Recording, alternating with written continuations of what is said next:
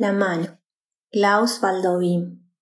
La miro, es mi mano, distinta a la imagen que culturalmente poseo, larga, dedos puntiagudos y en las articulaciones exactitud matemática, de acuerdo al ritmo de Mahler, Chupanqui, Xenakis.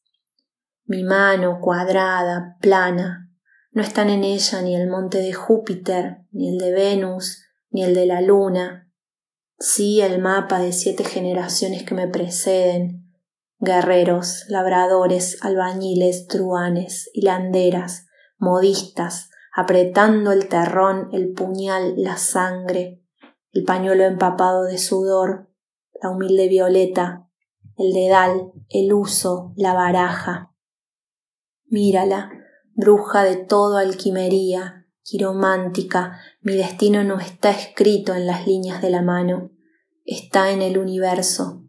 Lo rigen el tiempo y el espacio, la gigantesca espiral de la historia, ese milagro.